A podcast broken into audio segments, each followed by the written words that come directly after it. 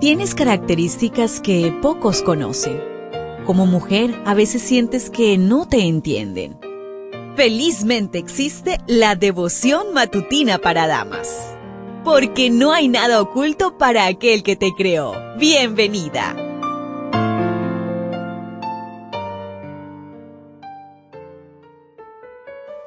Hola, hola, ¿qué tal querida amiga, querido amigo? ¿Cómo estás? Espero que hayas pasado una bonita noche que estés con nuevas fuerzas para iniciar las actividades del día de hoy.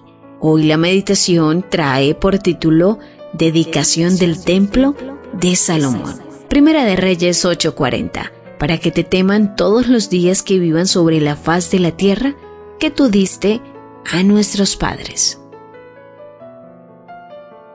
El glorioso templo fue terminado en el mes octavo que corresponde a octubre-noviembre pero la dedicación fue hecha en el mes séptimo, que cae en septiembre-octubre, es decir, 11 meses después. ¿Por qué? Para que coincidiera con varias festividades que se celebraban durante ese mes, la fiesta de los tabernáculos, el día de la expiación o perdón de Dios para su pueblo, el tiempo de la cosecha y el año de jubileo, cuando la tierra volvía a sus dueños originales. Así, todos los israelitas podían participar sin ningún obstáculo. El número de sacrificios fue asombroso. 20.000 toros y 120.000 ovejas. De cada animal sacrificado, una porción era dedicada a Dios y lo demás era para los sacerdotes y el pueblo. Si recibimos abundantemente, hemos de dar abundantemente. Hubo suficiente provisión para todo el pueblo durante las dos semanas que duró la celebración. Al traer el arca del pacto, el edificio se llenó de una nube, símbolo visible de la presencia divina. El pueblo llamaba a aquella nube la Chequina. El templo se convirtió en la residencia del Rey del universo. Todos se llenaron de un temor reverente, y Salomón reconoció que aquella casa por hermosa que fuera, no era suficiente para un ser infinito lleno de gloria. Al hacer lo mejor para Dios, reconozcamos que hay una infinita y abismal distancia entre lo hecho por nosotros y lo que Dios merece. Salomón se puso de pie ante el altar.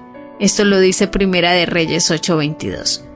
Pues como no era sacerdote, no podía entrar más adentro levantó sus manos al cielo en actitud de reverencia y agradecimiento. Cuando adoramos, la posición del cuerpo debiera manifestar reverencia.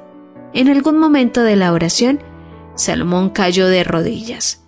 Escoge un tiempo para arrodillarte ante la presencia de Dios. Tenemos muchos ejemplos bíblicos de oraciones de rodillas. Esdras lo puedes encontrar en Esdras 9.5. Daniel en Daniel 6.10, Esteban, Hechos 7.60, Pedro, Hechos 9.40 y Pablo, Hechos 20.36. Muchos se postraron de rodillas para suplicar ayuda a Jesús. La mujer sirofenicia, en Marcos 7:25, Jairo, en Lucas 8:41, María Magdalena, en Juan 11:32. Otros se postraron para agradecer. La mujer con un flujo de sangre, en Marcos 5:33, y uno de los diez leprosos, Lucas 17:16. Y aún Jesús se arrodillaba para orar. Esto lo dice Lucas 22:41. ¿Por qué nos justificamos tanto para no hacerlo nosotras? El Salmo 95:6 nos dice, vengan postrémonos reverentes, doblemos la rodilla ante el Señor, nuestro Hacedor. ¿Lo ves? ¿Te das cuenta? Tu creador tiene el manual perfecto de tu estructura femenina. La devoción matutina para damas vuelve mañana.